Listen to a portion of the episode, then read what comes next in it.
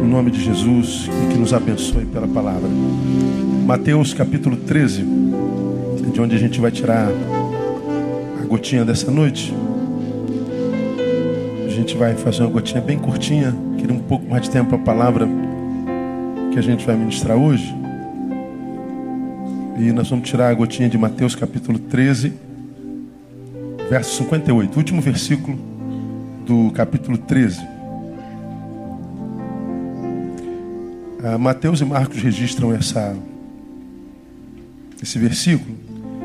E Mateus registra assim, ó, não, e não fez ele ali, e não fez ali muitos milagres, por causa da incredulidade dele. Está falando de Jesus em Nazaré.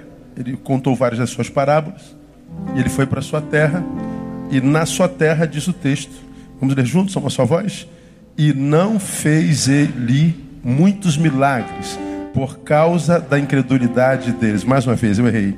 E não fez ali muitos milagres por causa da incredulidade deles. Amém, amados? Senta um pouquinho. Quando Marcos fala sobre esse versículo, ele diz: e não pôde fazer ali muitos milagres.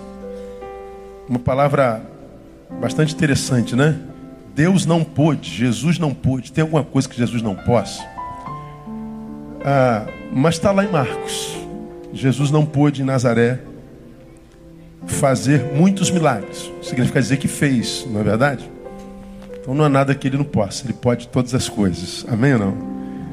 Agora, há, há, uma, há uma, uma reflexão nessa palavra que eu acho que cabe a gente fazer a beça. Não fez ali muitos milagres, e a Bíblia diz a causa. Por causa da incredulidade deles, ou seja, os cidadãos de Nazaré eram incrédulos.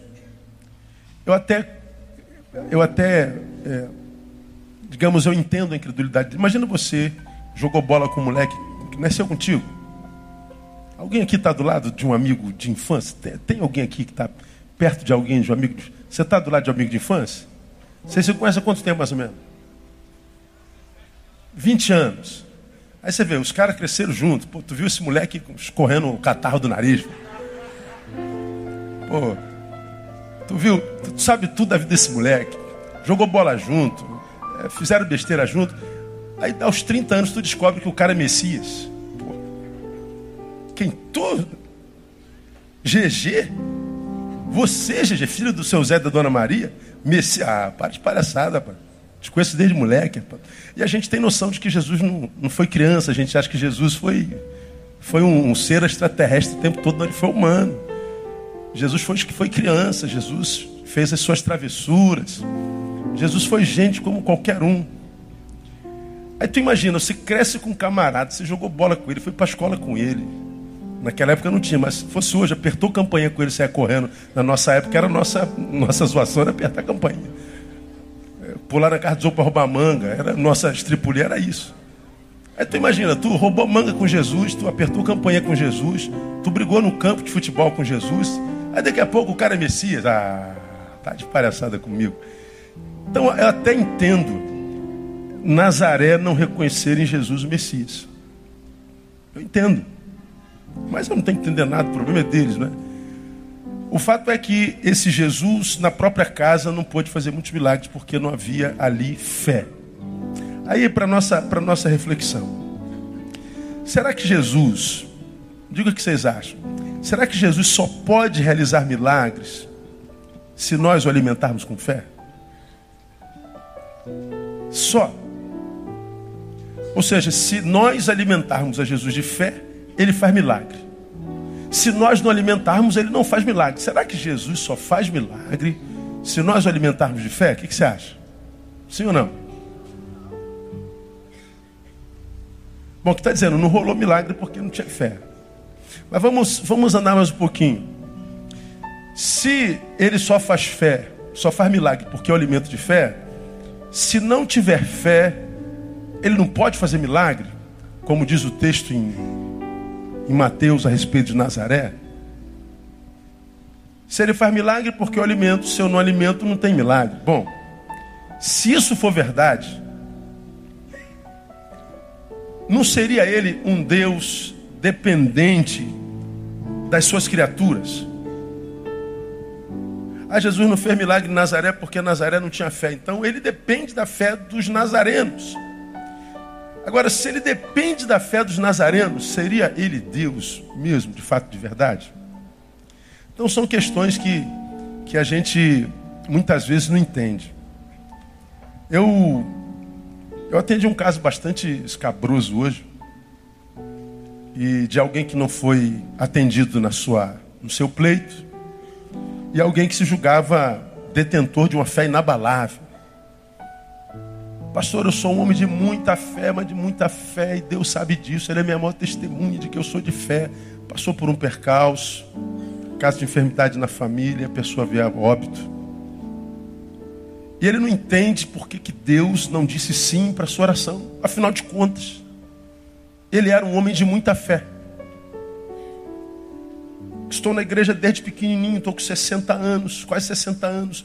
Eu, eu vivi para o Evangelho, eu, eu, eu, eu, eu, eu, eu, eu, eu, eu, eu. Ele, ele falou dos seus atributos de fé, na verdade, atributos de, de, de, de relacionamento com a religião, com a instituição.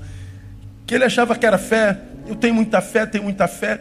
Como que Deus não faz? Se a Bíblia diz que tudo pedimos Ele com fé, Ele o fará. E eu tenho tanta fé, tanta fé, e Ele não fez. Eu estou revoltado com Deus, aquela coisa, aquela coisa que a gente já sabe, é, todo mundo já sabe. Aí eu falei assim, fulano, para que nos serve a fé? Será que a fé existe para que a gente alimente Jesus para fazer milagre? Isso é ter fé? Porque me parece que é isso que a maioria dos crentes que eu conheço pensa. Se eu tenho fé, minha fé é combustível para Deus produzir a meu favor. Quanto mais combustível fé eu tenho, mais Deus está cheio de mim e mais para mim produz. Essa essa é a matemática do religioso. Então, se eu tenho muita fé, que é combustível para Deus produzir milagre, então não há nada que eu peça que Ele não vá aquecer. Que Ele não vai autenticar dizendo sim. Aí o que, que acontece? Eu tenho muita fé, abasteço Deus com esse combustível, ele vem e diz não, aí o cara se perde. Por quê? Ele pensava ter muita fé, mas a fé dele nunca o capacitou para ouvir não de Deus. Era uma fé tendenciosa, portanto, aleijada. Era uma fé que tendia só para um lado. Era uma fé deformada. Porque ele imaginou fé como combustível que move Deus a agir em favor dele.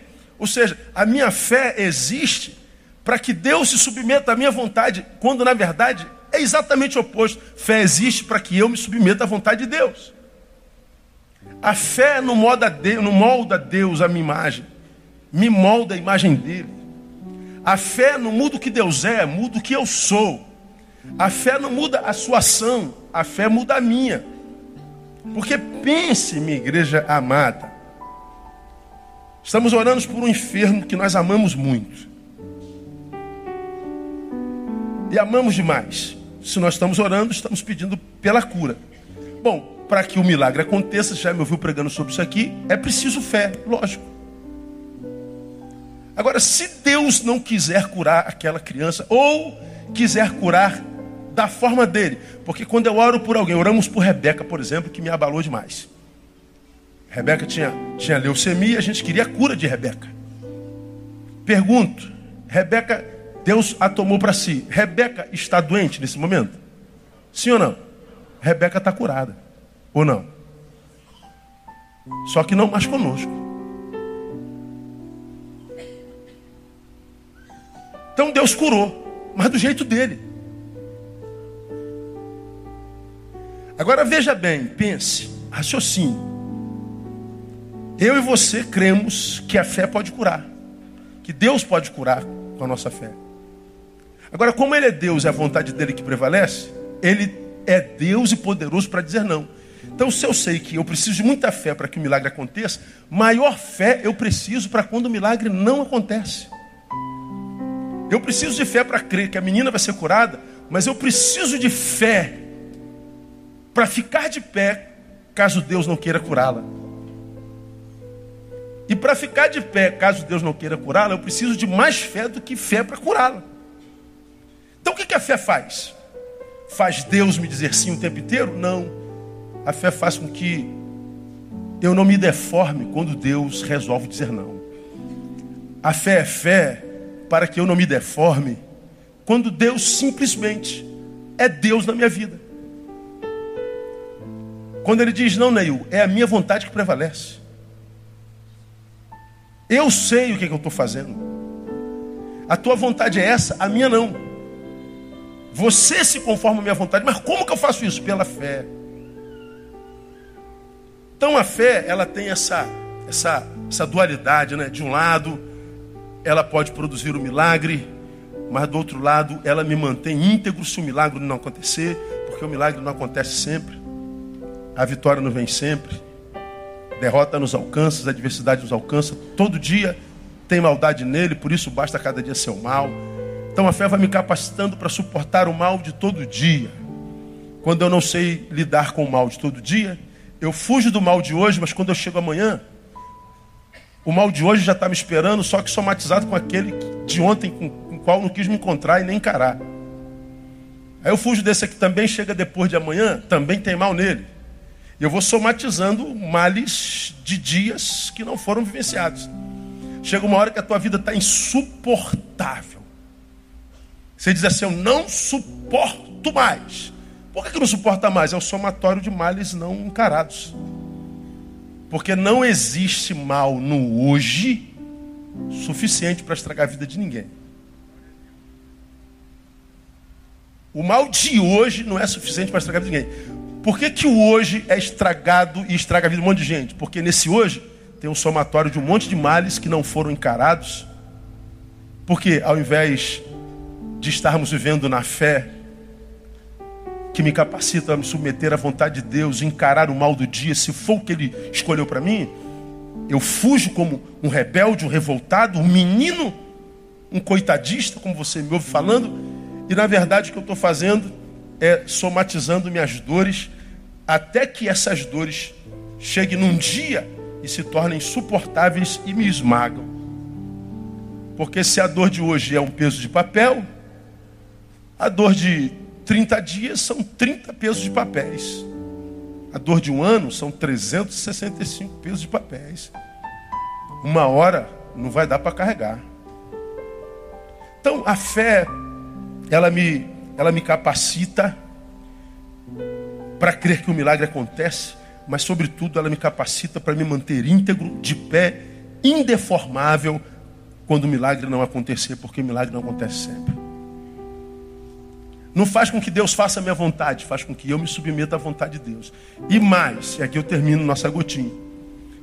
O problema da fé é que, sem esta, o milagre não revela quem é Jesus. De um lado, ela me capacita para o não, para eu não me deformar. Por outro lado, muitas vezes o milagre não acontece porque Deus conhece o nosso coração e sabe que aquele milagre seria só uma questão de honra, de orgulho. Aquele milagre não vai gerar saber, muito menos conhecimento de Deus. Por exemplo, Jesus passou pela terra fazendo um monte de milagres, está em versículo 13. Quando chega no 16, Jesus reúne os seus e diz assim: Rapaziada, me diga uma coisa aí. Vocês que andam aí no meio da rapaziada, o que, que andam ouvindo a meu respeito? O que, que vocês ouvem o povo dizer a respeito de mim? Aí alguém falou assim: Ó, ouvi dizer, teve um grupo ali reunido que está dizendo que o senhor era Jeremias. E eu ouvi alguém falando que o senhor é Elias. E eu ouvi alguém dizendo que o senhor é outro profeta. falei, Pô, peraí. Eles estão achando que eu sou a reencarnação de um profeta. É exatamente isso. Depois de tudo que eu fiz, eles ainda não me discerniram. Jesus acalmou a tempestade, Jesus ressuscitou morto. Jesus deu vista a cego, Jesus pôs aleijado de pé. Jesus fez um monte de milagres que eles nunca haviam visto na vida. E a despeito disso, os milagres não revelaram aquele povo quem era Jesus. Como o milagre não revela quem é Jesus, o milagre deixa de acontecer. Por que, que milagres não aconteceram em Nazaré? Porque Nazaré não queria o Jesus dos milagres, queria os milagres de Jesus. Por que, que muitos milagres não acontecem na nossa vida? Às vezes o do dia a dia, porque nós queremos os milagres de Jesus, não o Jesus dos milagres. Nós não queremos conhecer o Jesus que faz milagre. Nós queremos o milagre de Jesus independente dele. Eu não quero conhecimento, eu quero ausência de dor. Eu não estou interessado nele, estou interessado em mim. Como ele discerne os intentos do nosso coração. Como ele não reage ao que minha boca produz, mas o que o meu coração produz. Por isso que ele diz que ele sabe o que a gente vai pedir antes mesmo da gente fazer o quê? Abrir a boca. Como quem diz, Neil, você não precisa abrir a boca para orar a mim. Eu já estou ouvindo a oração do teu coração, já ouvi o intento do teu coração. Você está dizendo que quer que eu cure para a glória do meu nome, mas eu sei que não tem nada de glória do meu nome aí. Você quer tirar a dor do teu corpo. Você está pensando em si, a tua oração é egoísta. E fala que isso não é verdade, gente. Fala que mais da metade da nossa oração não é egoísta mesmo. Que a nossa relação com Ele não é utilitária que a gente não é alguém que está querendo uma relação utilitária de Deus. A maioria dos que não têm fé, então, só se aproximam de Deus quando a pescoço apertou, a corda apertou o pescoço, quando o ar já está. Aí é Deus para lá, é Deus para cá, é uma santidade para cá, uma santidade para lá. Agora, quando está em festa e celebração, nem lembra que Deus existe. Quando acaba a festa, vem a escuridão, vem as trevas, corre para a igreja como quem diz, vou enganar Deus, esse mané. Aí Deus diz assim, é, tu imagina que me engana, filho meu. Você já me ouviu aqui falar mil vezes, respeita a minha inteligência, meu filho. Vamos respeitar a inteligência de Deus. E sabe o que é triste? A gente vê isso com tanta frequência na igreja, crentes velhos. Cara, você errou quando tinha 16 anos, não aprendeu com a dor. Errou quando tinha 22, não aprendeu com a dor.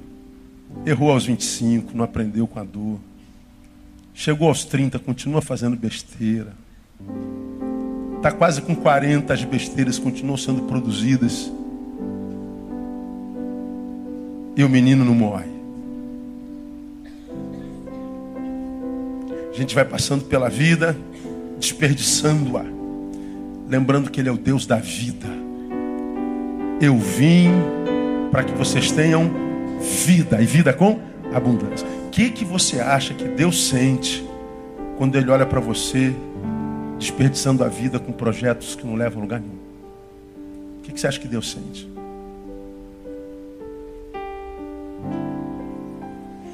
Fizemos um. Quando é que foi aquele enterro, Romão? Foi ontem?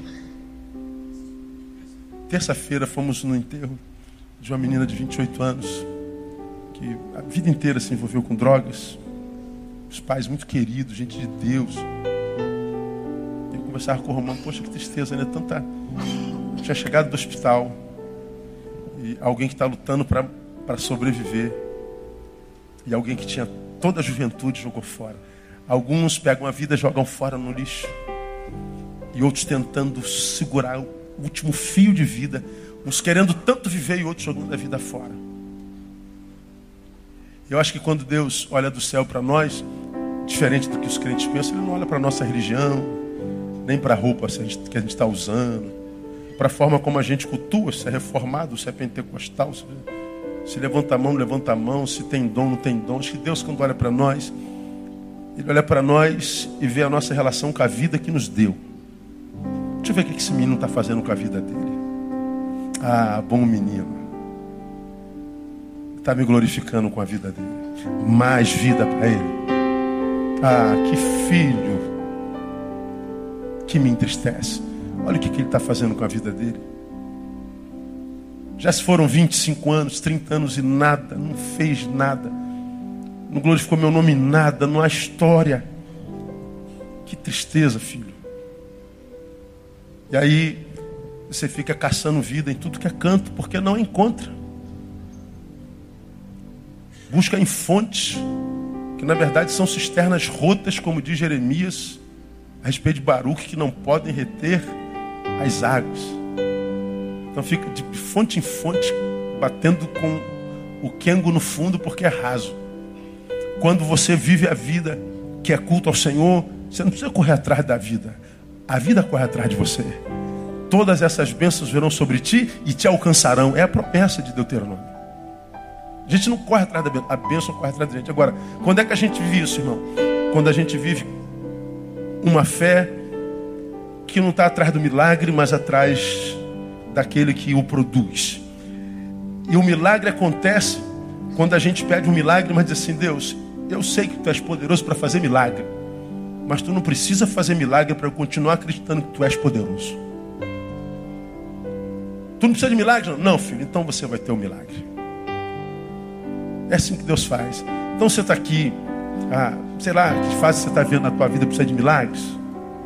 Mostra para Deus que você o deseja mais do que o milagre que Ele pode fazer. E diga para Deus que a tua relação com Ele vai ser uma relação verdadeira se Ele fizer milagre e se Ele não fizer também.